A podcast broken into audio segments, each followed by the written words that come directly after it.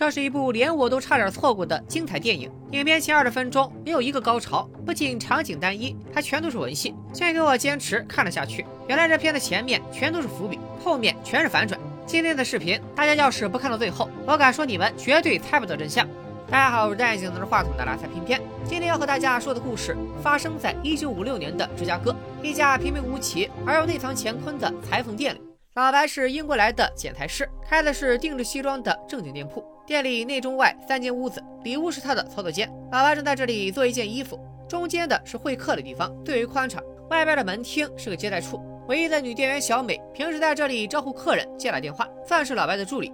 店铺里来来往往的人不算少，但是真正来做西装的人不多，大部分都是进门后直奔里屋的一个信箱，那是当地黑帮传递消息的地方。控制本地地区的黑帮贡献了本片的大量角色，我决定给他起个响当当的名字，就叫塔寨吧。塔寨的 boss 东叔有两位公子，二人来店里直奔信箱，拿出了一封带着标记的信件。穿浅色大衣的公子就叫阿伟，另一位就叫杰哥吧。两人看到信封后脸色大变，因为信上的符号来自一个高端黑帮组织套装。二人把老白赶到前厅，开始研究起了信件。老白来到前台和助理小美聊天。小美是个苦命但是昂扬的女孩，一直梦想能仗剑走天涯，看一看世界的繁华。但世界那么大，钱包那么小，所以哪也去不了。他买了很多水晶球，里面是全世界的知名地标建筑。老白去过很多地方，这让小美很羡慕，也很不解。全世界这么多好地方，你偏偏就扎在了黑帮横行的芝加哥。可老白却觉得全世界哪里都一样。不一会儿，两位黑帮公子离开了，天也晚了。店里的二人正在叠着西装口袋里的方巾，老白动作轻缓优雅。小美的尽显打工人的敷衍，不过老白并没有指责，反而在小美出去的时候默默帮她把方巾叠整齐。可小美回来后，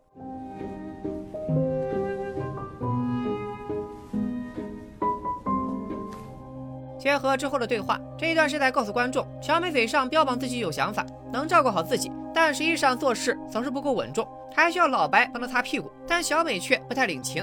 他俩的关系其实很像父女，暗地里都在为对方考虑，明面上也都拒绝对方的操心。等小美下班回家后，老白还留在里屋制作那件西装，累了就趴桌上歇会儿。梦里他似乎看到了着火的场景，然后就听见了店门被打开的声音。进来的是小美和阿伟，这俩人显然已经勾搭在一起了。而小美应该是落了什么东西，所以才回来。这里通过一段对话给观众展示了很多信息。首先，阿伟这个人脾气不好，容易焦虑，也容易暴躁。而让他焦虑的人其实是兄长杰哥。杰哥并不是他的亲哥，他是一位精明能干，外加曾经给东叔挡了六颗子弹，所以被东叔收为义子，并委以重任。东叔还总说让阿伟跟杰哥好好学。对帮派太子阿伟来说，这就好比是王伦看见林教头上山，怎么可能不精神内耗呢？其次，阿伟告诉了小美另一件事：杰哥怀疑帮派里有老鼠，也就是内鬼，并且一直在追查。里屋的老白全神贯注的听着二人对话。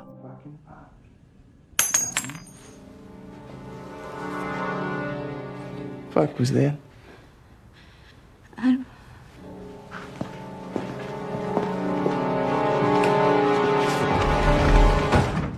第二天，老白还是在做那件衣服。其实昨天阿伟就询问过，这么好的西装到底是给谁做的？可老白却说自己需要对客户的身份保密，而且直言客户并不是阿伟的父亲东叔。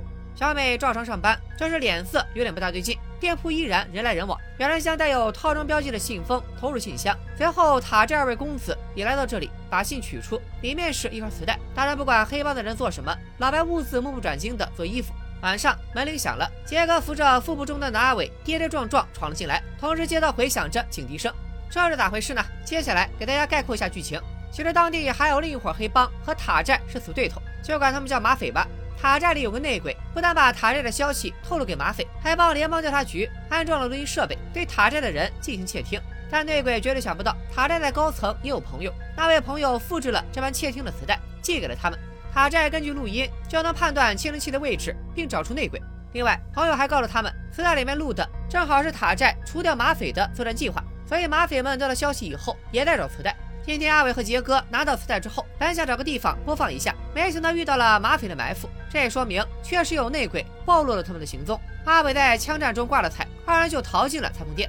杰哥随后给 boss 东叔打电话汇报情况，东叔命令杰哥留在裁缝店，等他在外边处理好局面，再过来接兄弟俩。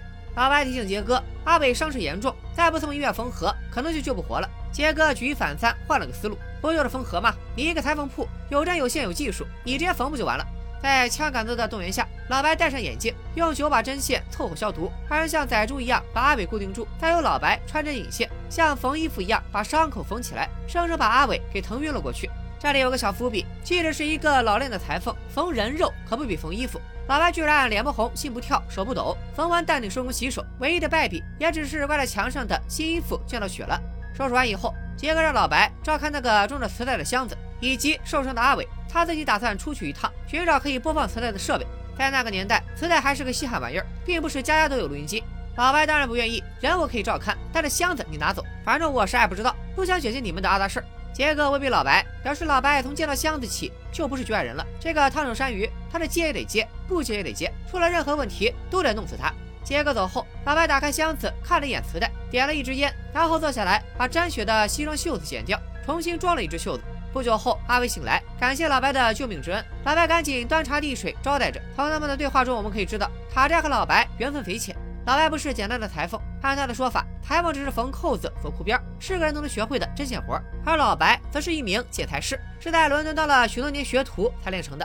可惜二战过后，英国经济萧条，人们买不起定制西装，所以他们的行业被时兴的蓝色牛仔裤给摧毁了。于是老白带着一把剪刀，独自来到芝加哥，开了这家裁缝店。第一个顾客就是阿伟他爹东叔，因为老白技术过硬，谈吐优雅，东叔非常喜欢他。聊完这些有的没的，老白终于问了个关键问题：东叔这么多年为社区做了好多事，到底谁会背叛东叔当内鬼呢？Clever young man like yourself must have some suspicions. Someone close to the family, perhaps. 这话问的阿伟沉默了。他本来就对杰哥意见很大，老白这一提更是让他怀疑杰哥在贼喊捉贼。而老白也大概知道他在怀疑谁，然后很慎重的说了一件事：“I'm the rat.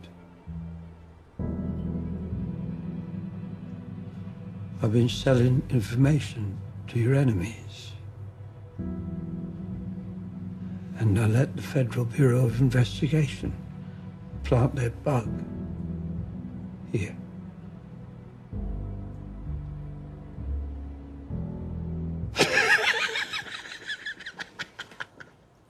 Holy shit, you had me. You fucking had me. 阿伟自然是不信的，还让老白开玩笑要注意尺度。你刚才演这么像，好悬我没把你直接打死。老白语重心长的劝阿伟：“我如果真是内鬼，那么肯定会想办法把磁带烧掉，所以你不会相信我是内鬼。同理，如果杰哥真有问题，也一定会想办法把磁带毁掉。可他并没有这么做，反而是出去找播放设备，所以他也不是内鬼，他是你的家人。”阿伟一听“家人”二字，当场拉下了脸。他算什么家人？他只不过是我爸捡回来的一条狗。没过一会儿，狗就回来了。老白去门厅开门，顺手关上了客厅和门厅的门。为了防止让人误会，老白告诉杰哥，阿伟可能是伤太重，脑子不太清醒，居然怀疑杰哥是内鬼。至于那个手提箱，除了现在，一直都在自己的视线里。三人都来到了客厅，不出意外，积怨已久的阿伟和杰哥互怼了起来。阿伟怀疑，为什么他中弹了，而杰哥没事？他是不是和马匪一伙的？杰哥解释，那还不是因为你菜。连个子弹都躲不了，老子都挨了六发子弹了，早就练出来了。更让阿伟心中一动的是，杰哥说在一家店里找到了听录音的设备，当时的设备肯定不像现在这么小巧，所以杰哥只能把磁带带过去，没办法把设备带过来。但在阿伟看来，这不就是老白所说的内鬼会想办法毁了磁带吗？你杰哥是不是心里有鬼？人家杰哥有理由的呀，东叔说不准什么时候就来店里了，所以得有人留在店里守着。而今晚的局势已经说明内鬼有多可怕。只要这只老鼠一刻没找出来，东叔就处于危险中。时不我待，必须得有人拿着磁带去播放，所以要阿伟留在店里等，杰哥带着磁带走。其实他俩猜忌由来已久，本来算不了什么大事，一方妥协或者好好商量都能解决。但年轻人哪有不气盛的？于是俩人话不投机，开始抢皮箱。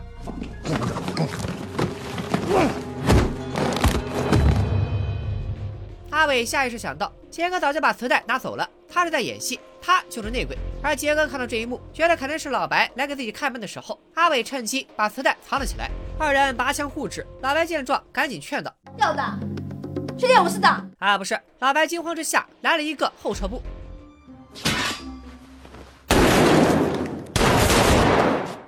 开枪！你先开枪，我能先打死你。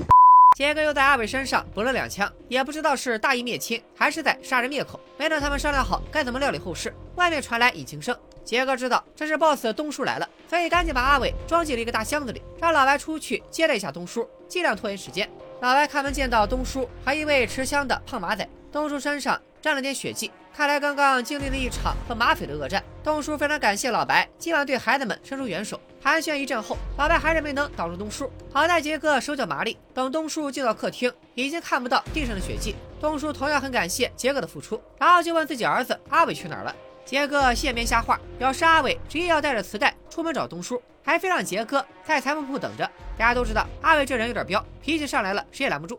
东叔一听就急了，当即用店里的电话打给手下，让他们去寻找阿伟，并且每十五分钟打回来汇报一下情况。眼看着胖马仔坐在了装尸体的箱子上，血正顺着箱子的缝隙往下滴，杰哥赶紧提议：“咱们也出去找找吧，今天晚上已经够麻烦老白了。”东叔没有否定这个提议，但他觉得阿伟要是找到了电话，肯定也会往裁缝店打，所以自己要留在这里坐镇，让杰哥一个人出去找。杰哥没办法，只能独自离开。东叔和老白像老朋友一样聊起了天。这里注意一个小细节：东叔本想拿起老白的剪刀看看，却被老白非常生硬的拦下了。最后老白松了手，解释这把剪刀是自己的立命之本，所以有点紧张。东叔表示理解，这种东西自己也有。说完，便掏出了自己的手枪，让老白开开眼。紧接着，东叔给老白讲了一个故事，故事的主角名叫套装，这是一个庞大且高级的黑帮，他的缔造者是著名狠人阿尔卡彭。感兴趣的朋友可以去搜一搜此人的故事。或者催更一下其他 UP 主，我就不展开细聊了。总之，在阿尔卡彭死后，他遗留下的组织不断的扩张，俨然已经成了黑帮界的联合国。而套装很欣赏塔寨的行事风格，所以准备让他们入伙。彼时，塔寨正在谋划着除掉另一伙黑帮马匪，套装们也嫌弃马匪的做事风格，总是搞垄断生意，所以让塔寨干掉马匪，就算是投名状了。正好套装在高层的人发现塔寨有内鬼，所以就把 FBI 内部的磁带复制了一份寄给了塔寨，帮他们找出内鬼。Mr. Boyle, why are you telling me all this? Because that's Richie's coat.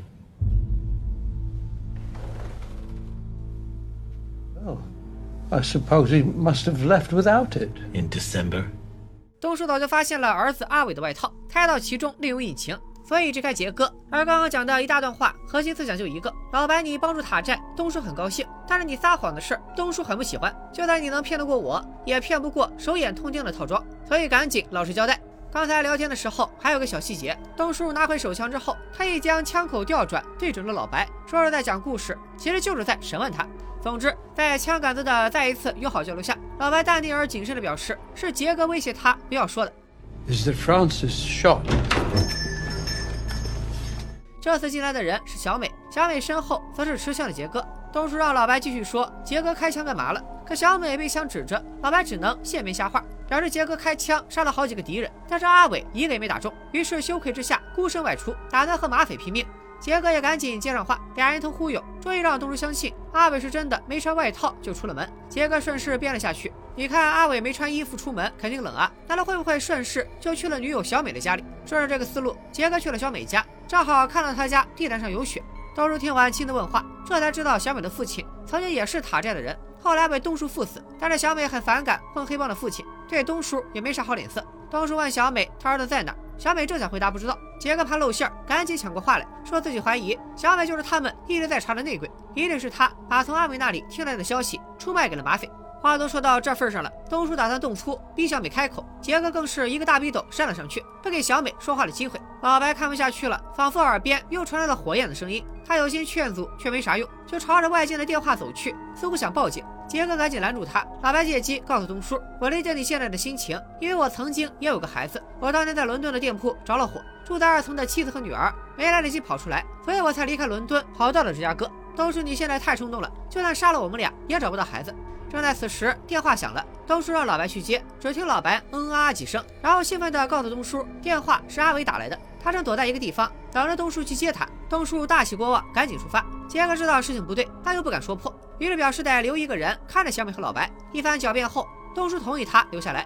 杰克知道老白在扯谎。之前东叔打电话给下属的时候，要他们十五分钟汇报一次。刚刚的电话只是下属例行汇报而已。东叔走后，杰克想杀了小美，这样就能把屎盆子全扣在他的身上。但老白表示，小美万万杀不得。我刚刚提供的地址是一个局，东叔绝对有去无回。他们父子俩都死了，你不就上位当了塔寨的大当家？而要做成这个局，还缺关键一环，就是让小美把东叔的目的地通报给马匪，让马匪前去埋伏。而且这件事只能小美干。Me? Yes, you. Why me? Because you're the rat. 为了不让大家蒙圈，老白再次给大家捋捋线索。杰哥歪打正着，说对了一点：小美就是那只老鼠。他和阿伟上床，从阿伟那张没有把门的嘴里获得情报。当他得知塔寨和马匪的矛盾越来越多，于是就抓住了机会，把塔寨的动向出卖给马匪，以获得环游世界的行动资金，顺便除掉塔寨，也算是给老爸报了仇。电影开头，小美收到的水晶球其实就是传递消息用的。然而，因为杰哥一个劲儿怀疑有内鬼，让小美意识到自己很危险，所以他就联系了 FBI 的朋友，在裁缝店里装了窃听录音设备，想要找到证据，好把塔寨一网打尽。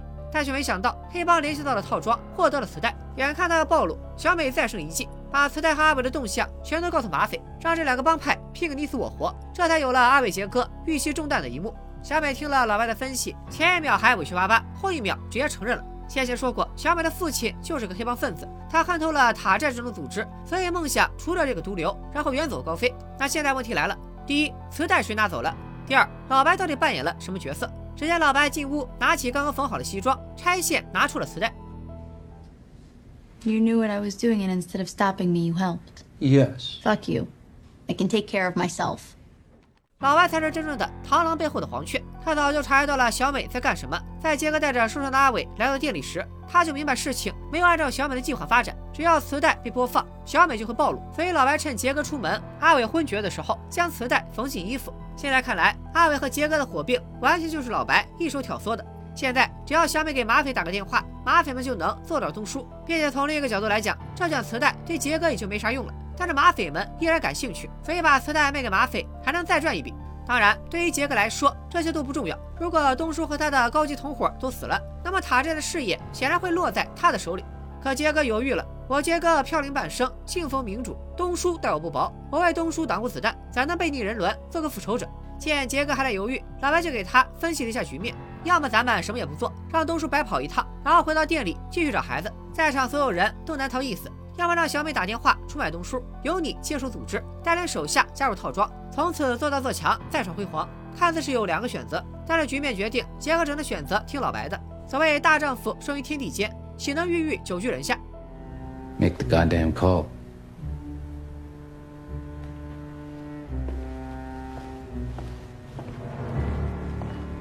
I'm not here.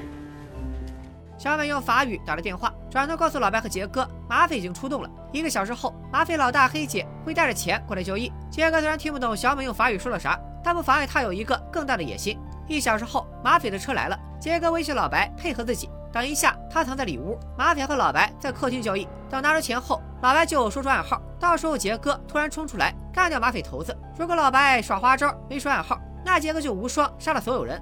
马匪的黑姐和两个马仔来交易，带来了一箱子现金，可以说诚意满满。就在小美准备说出暗号时，老白一个箭步上前打断了她。Looks like Madame Lafontaine, are you trying to rob us? Where's the money?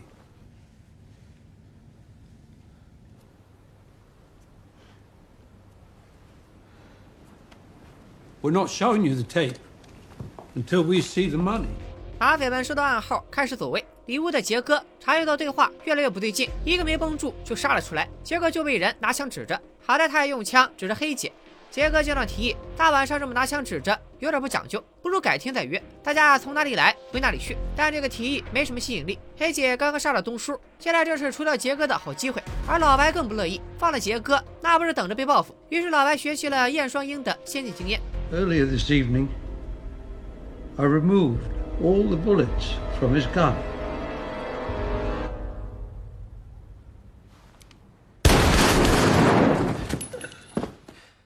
解决掉杰哥，确认没有别的杀手以后，黑姐也是服了老白这个老炮，夸他表面上低头干活，实际上谁也不知道他一肚子坏水，然后就带着磁带留下钱走了。看来事情告一段落，但别忘了本片的片名，除了塔寨，还有一个更恐怖的存在，那就是套装。小美担心套装会追杀到他们今晚干的事，但老白不以为意。i'm looking for us because we took the tape that everyone is looking.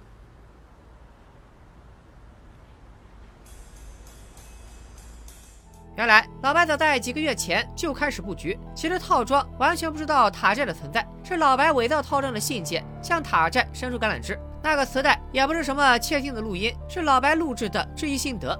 老白抛出磁带这个鱼饵，就是想让两个团伙打起来。而现在今晚发生的所有事都被录音机录了下来。只要小美把新的磁带交给 FBI 的朋友，那么塔寨余孽一个也跑不了，黑姐也会因为谋杀而被逮捕。老白为了这个局，也打算离开芝加哥。他之前做的那件衣服就是给自己准备的，唯一的受益者是小美。他不但完成了剿灭黑帮的梦想，还从黑姐那里拿到了一箱子钱，可以远走高飞了。小美很不舍，自己走了以后，老白怎么办？她甚至想老白和她一起走，但老白让她不要担心，自己当年只带着一把剪刀就能闯荡芝加哥，现在只不过是再次从零开始。你一个年轻姑娘，着实不该把时间花在照顾我这个老头子身上。小美走后，老白穿上了衣服，拿出汽油点燃裁缝铺，然后就打算出门。可刚一转身，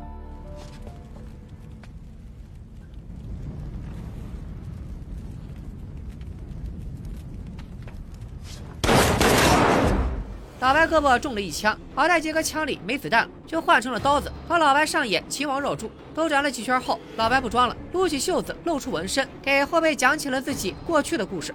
这是本片的最后一次反转。老白有这么出色的应变能力，还熟知黑帮的手势暗号，绝非偶然。他曾经也是玩刀玩枪的社会人，杀人都不用动枪。后来老白不想越陷越深，于是他逃出组织，开了一家裁缝铺，躲了起来，娶妻生子，过上正常生活。但组织并没有放过他。许多年后，前同事们找到了老白，并且放火烧了他的店铺。老白的妻女丧身大火。许久后，老白独自来到美国，为的是彻底远离那些暴行和自己心底的暴力，做个文明人。但是没想到，来到芝加哥遇到的第一个客人就是东叔。说完这些，老白悍然动手反杀杰哥。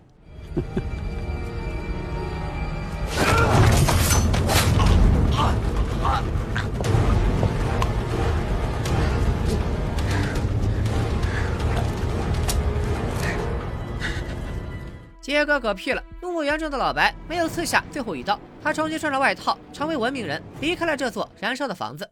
这部电影的名字叫《The Outfit》，直译过来叫套装。这个词语双关，不仅仅是美国芝加哥黑手党的别名，也指全套定制服装，和老白的职业相关。和我之前讲过的布苏莱克、扬梅利万类似，本片剧本严谨工整，场景单一，人物少，反转多。不过套装的经费看起来更拮据，场景单一到只有三个房间，有台词的演员拢共七个人。并且套装中没有多线叙事，在一条故事线上不断升级冲突，基本全靠文戏来推进剧情。好在主演马克·里朗斯演技确实精湛，人的表情拿捏的相当到位。但凡换一个面瘫演员来，像我这种需要注意面部表情来判断剧情的解说就得跪了。另外，本片的导演兼编剧格拉汉姆·摩尔曾经凭借模仿游戏拿了奥斯卡最佳改编剧本奖，这部套装算是他的导演处女作，能驾驭这种单一而又多层次的叙事风格，算是编导能力的证明。当然，电影还是不可避免的存在一些小瑕疵。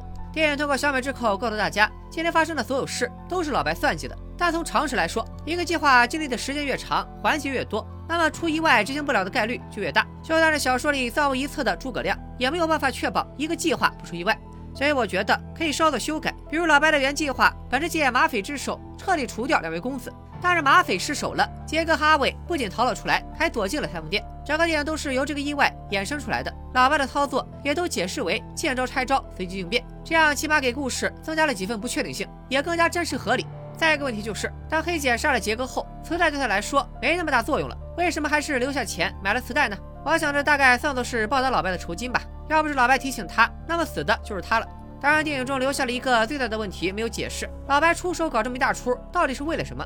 有两种可能，一是为了帮小美，二是因为他的妻女死在黑帮手里，所以老白也很反感黑帮。我个人倾向于第一种原因。在电影中，老白曾经说过，如果我们只给好人做衣服，那么很快就没客人了。就算在芝加哥，喜欢并且有能力买定制西装的，大多是这些黑帮大佬。老白并不介意与他们打交道，只是想过好自己的小日子。所以最大的可能性就是他把小美当女儿，为了保护她才毁了黑帮。在阿伟中弹后，老白曾经这么恭维东叔：“Would do such a thing to your family。